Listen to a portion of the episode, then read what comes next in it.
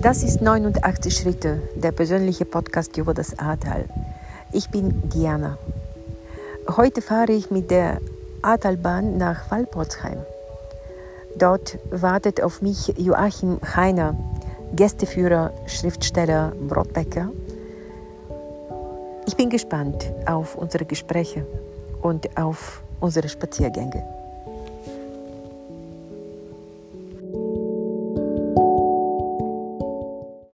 Sind jetzt im Garten.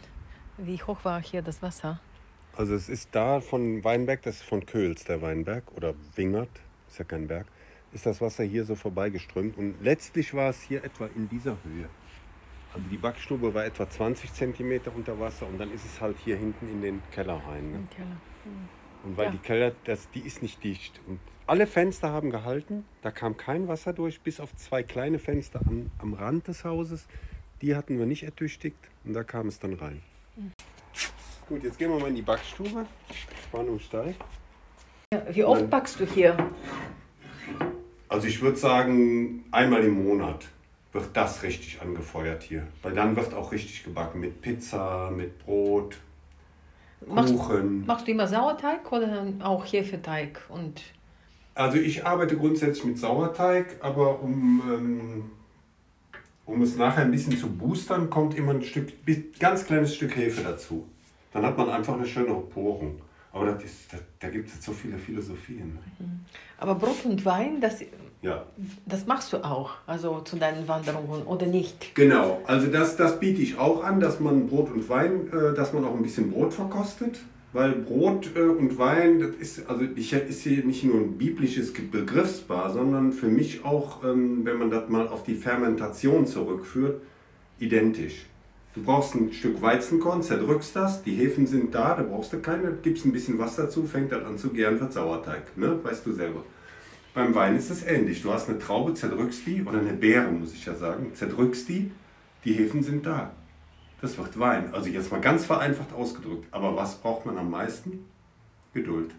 Und wenn man, wenn man eine Leidenschaft gefunden hat und die auch ausübt und in diesen Flow gerät, den man ja so häufig zitiert, dass das die beste Therapie ist. Also im Sinne von, dann brauche ich keine echte Therapie oder keine Psychotherapie, dann therapiere ich mich quasi selber durch die Herzenswärme, die ich mir schenke, durch das, was ich tue. Ne? Ha- Hast du nach der Flut diese Wanderungen unterbrochen? Ja. Also erstmal hätte ich sie gar nicht machen können aus psychischer Perspektive. Dann natürlich auch rein technisch war es, waren ja die Wege alle kaputt. Und wer soll hierher kommen und wandern eine Weinprobe machen? Also das fand ich dann schon, hätte ich schon schräg gefunden. Obwohl, jetzt wo du das fragst, wir hatten tatsächlich am nächsten Tag eine Anfrage. Dann habe ich zurückgeschrieben, ähm, wie man wohl aus den öffentlichen Verlautbarungen oder aus den Medien erfahren konnte, hatten wir hier ein kleines Problem im Ahrtal. Dann kam aber auch nichts mehr. Das fand ich schon klasse. Wahnsinn. Ja gut, manche haben es Ja. vielleicht gar nicht mitgekriegt. Ne? Keine Nachrichten gesehen und so. Ja. Aber als es dann, ähm, ich, als wir dann feststellten, wir haben jetzt hier das Gröbste weg und die Leute fragen danach und wollen mal gucken, wie es ist. Und ja auch die, hier der Atta-Tourismus hat ja auch wieder angefangen, was ich auch gut finde. Da haben wir gesagt, okay, legen wir wieder los. Ne? Wann war das? Boah, dieses Jahr im März würde ich tippen. Ja, im März. Also du hast sozusagen bis März die Zeit Ja, ja. gebraucht für dich, Ja, für das Haus. Ja gut, wir hatten ja auch hier selber viel zu tun und äh, da hatte man für wandernde Weinprobe keine, kein Gespür, also keine Lust. Ne? Wir haben sechs Wochen gebraucht, bis das einigermaßen so war, dass man das jetzt auch trocknen konnte. Ne? Dann kamen Trockengeräte, die waren ja auch alle ausverkauft. Das hat man, da hat man die Leute in ganz Deutschland mobilisiert, hast du Trockengeräte. Das war, da brachte einer aus dem Badischen, der wohnt in Hörth, also nicht Badische, in der Pfalz, der kam mit dem Auto mir entgegen, dann haben wir auf dem Rastplatz irgendwo, ich glaube bei Koblenz, haben wir dann Übergabe gemacht. Ich sagte, das ist hier wie bei der Mafia, wir tauschen hier Drogen oder so. Ne? Der brachte mir dieses Trocknungsgerät und ich, dann haben wir einen Kaffee getrunken. Also das sind alles so Erlebnisse, wo ich immer sage, ja, die Flut war echt dramatisch und schlimm, aber man hat dann auch so schöne Sachen erlebt. Ne? Und da halte ich mich dran fest, weil ich kann auch sagen, ich habe niemanden verloren. Also, ne? das ist für mich immer so eine Stufe, wo es dann nochmal ganz anders sich anfühlt, wahrscheinlich. Ne? Wann hast du verstanden, dass eigentlich in deinem Ort Ja. äh, wirklich eine Katastrophe Das- passiert ist? Das war wirklich, also ähm, wenn ich das so vergleichen soll, unser eigenes Drama war natürlich erstmal Wahnsinn, ist ja klar.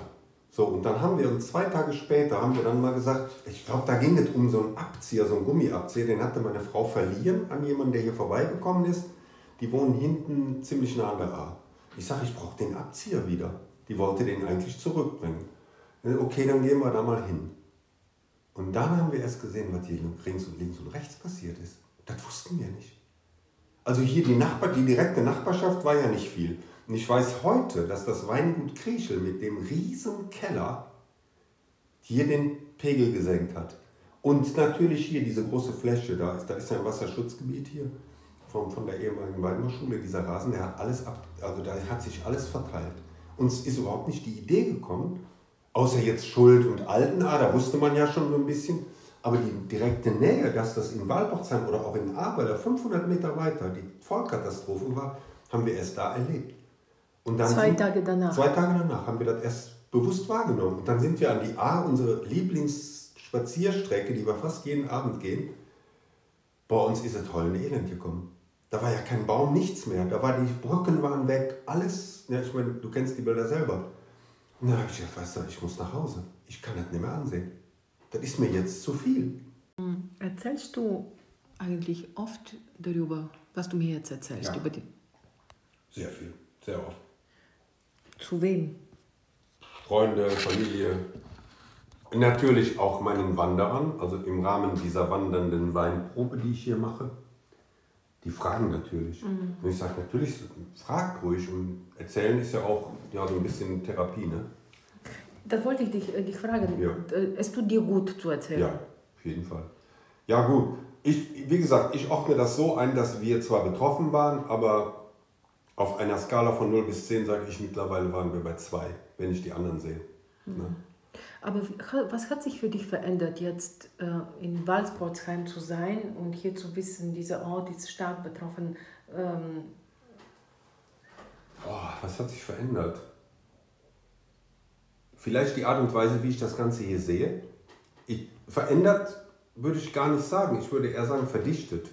Also die, die, ähm, mein Eindruck, den ich vom Ahrtal habe und vor allem von den Bewohnern. Von Ahrweilern, ich kenne Dernau ein bisschen, habe da auch mal kurz gewohnt. Der hat sich verfestigt. was genau? weil ich ähm, das gespürt habe, jetzt auch nach der Flut, dieser Zusammenhalt, dieses, wir sind, ich sage das jetzt mal, was Besonderes, glauben viele von sich. Im Ahrtal stimmt's. Also die, sind, die Menschen sind besonders. Und die sind so besonders, dass, man, dass ich auch verstehe, warum zum Beispiel Ahrweiler so schnell wieder aufgebaut wird. Wenn man da durchgeht, denkt man sich, das kann doch gar nicht sein.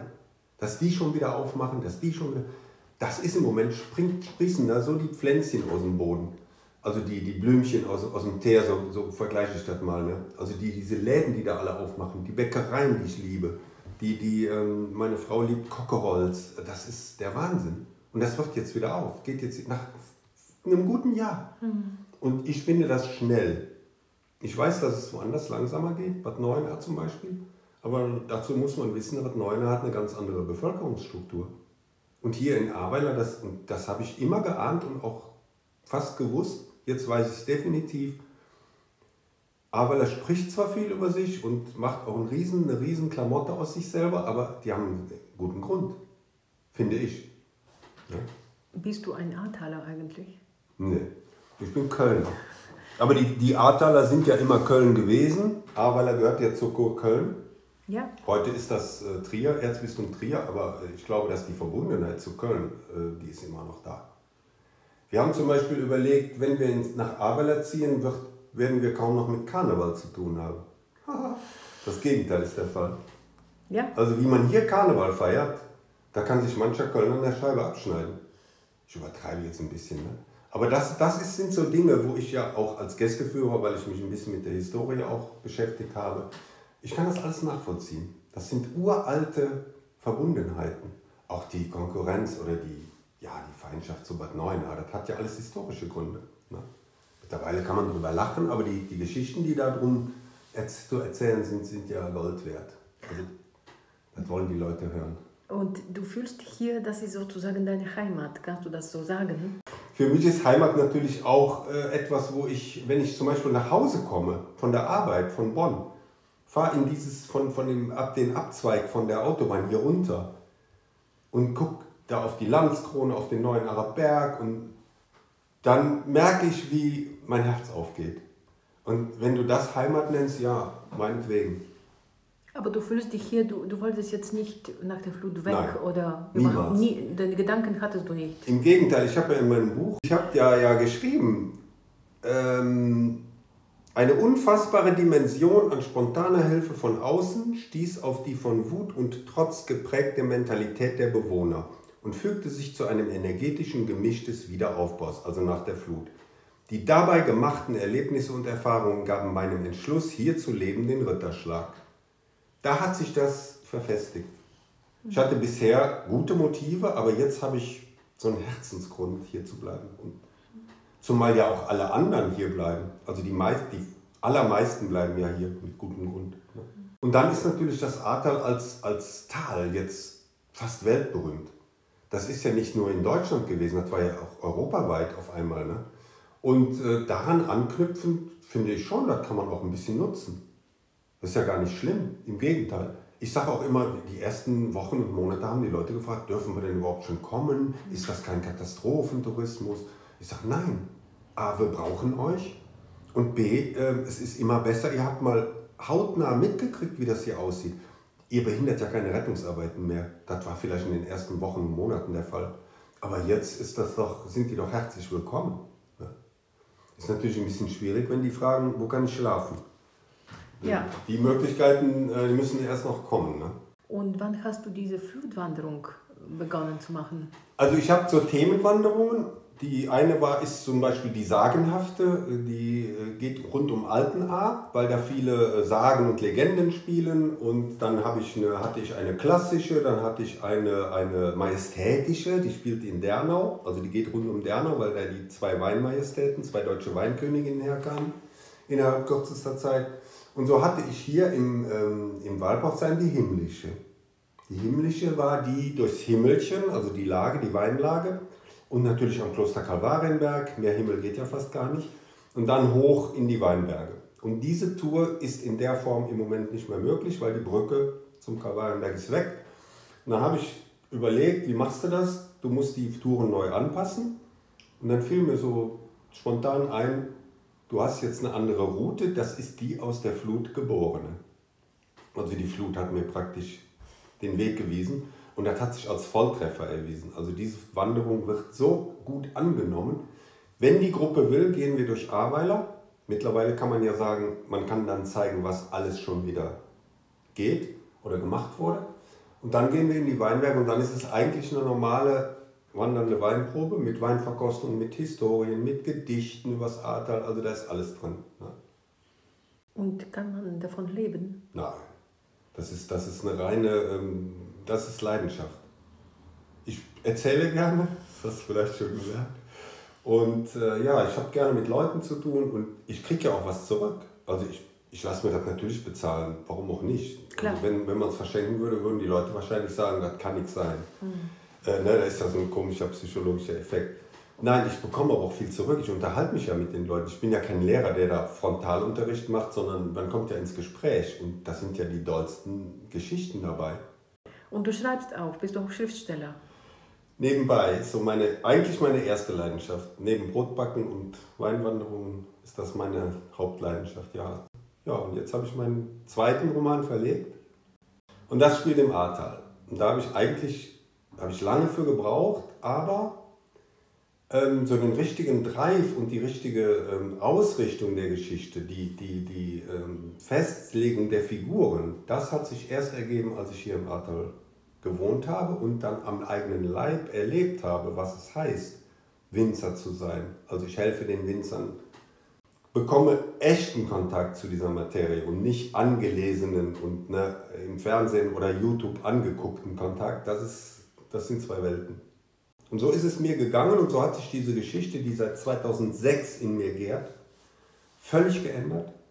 und ist dann zu dem geworden, was es ist. Und in, in dem Zusammenhang habe ich auch für mich selber festgestellt, dass das, was ich da vermitteln will, also die Natürlichkeit von Lebensmitteln, die, die Naturnähe, auch die wir nicht mehr haben, weil wir uns davon entfernen, dass das für mich am besten belletristisch geht. Man hätte ja auch ein Sachbuch schreiben können, aber da gibt es wahrscheinlich Dutzende auf dem Markt von. Und äh, ich habe halt gedacht, das könnte die Leute vielleicht mehr interessieren und das Thema würde dann auch, wenn es durch spannende Figuren und durch eine spannende Handlung transportiert wird, vielleicht sogar ein bisschen länger hängen bleiben. Das ist vielleicht eine lustige Begebenheit. Ich habe als 15-Jähriger keinen Bock mehr auf Schule gehabt und habe dann eine Bäckerlehre angefangen. Die hat aber nicht lange gedauert, weil ich dann gemerkt habe, was Schule im Vergleich zu harter Arbeit ist.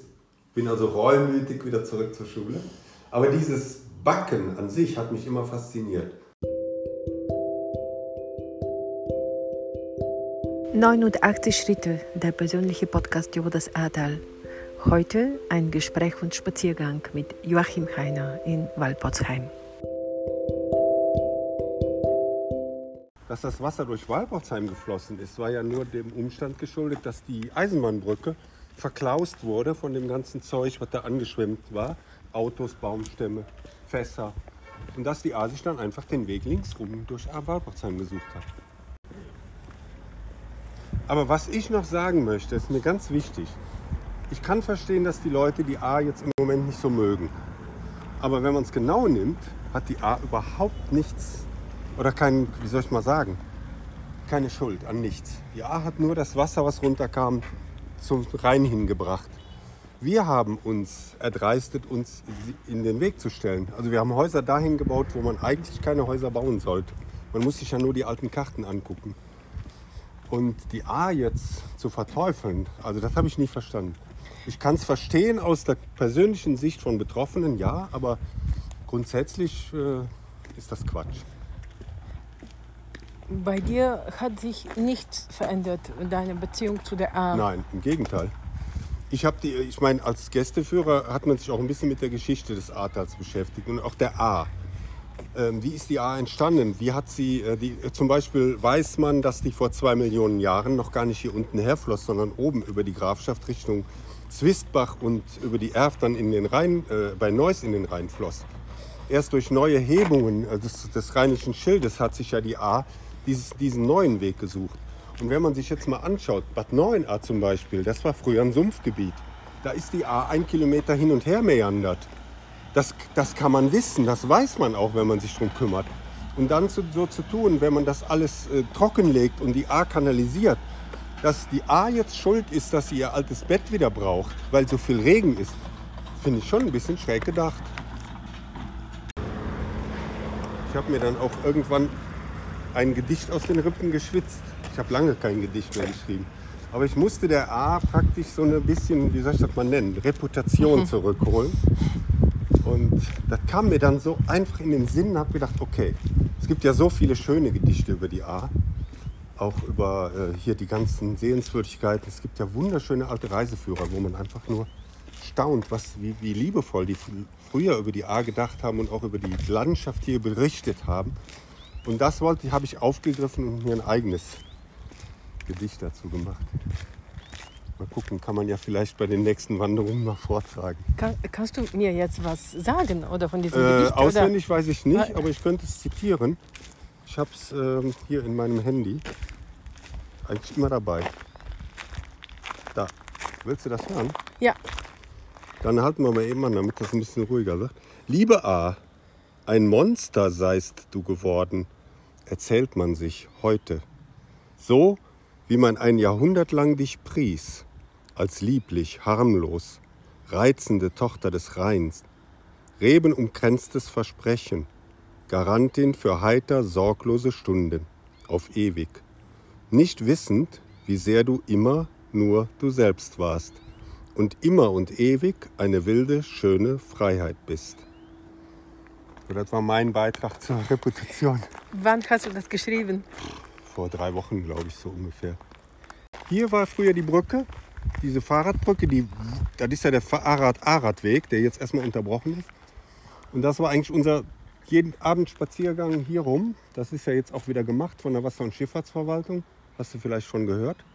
Das ist eine Arbeitsmaßnahme für die Auszubildenden gewesen. Die haben hier die Uber Uferbefestigung gemacht.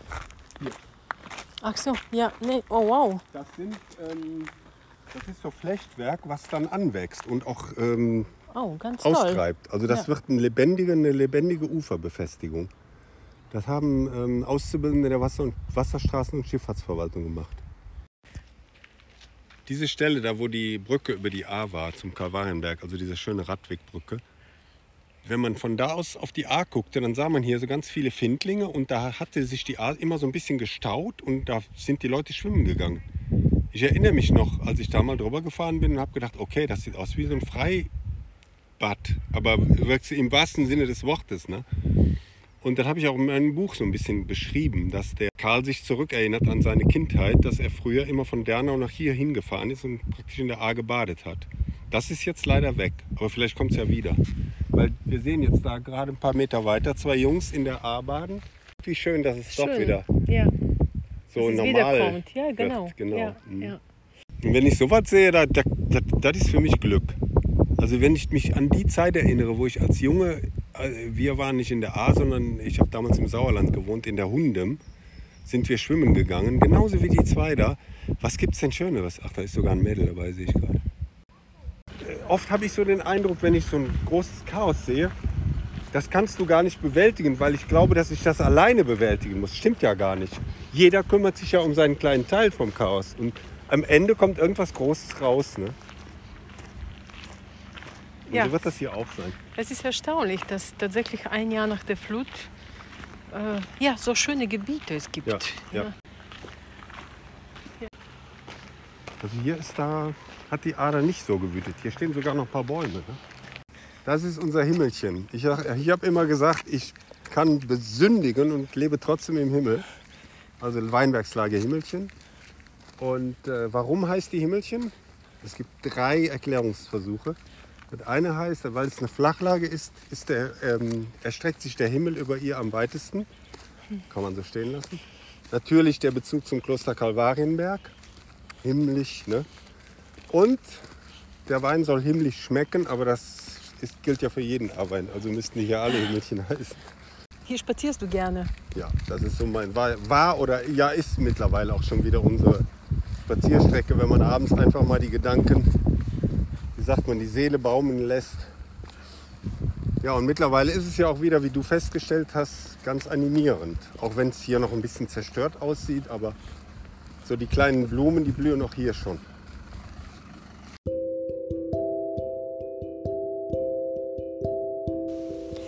Was hat die Flut mit unseren Leidenschaften gemacht? Eine wichtige Frage, die zum ersten Mal in dem Podcast 89 Schritte erscheint. Inspiriert heute durch dieses Gespräch mit Joachim Heiner, ein leidenschaftlicher Brotbäcker, Schriftsteller und Reiseführer in Walpotsheim.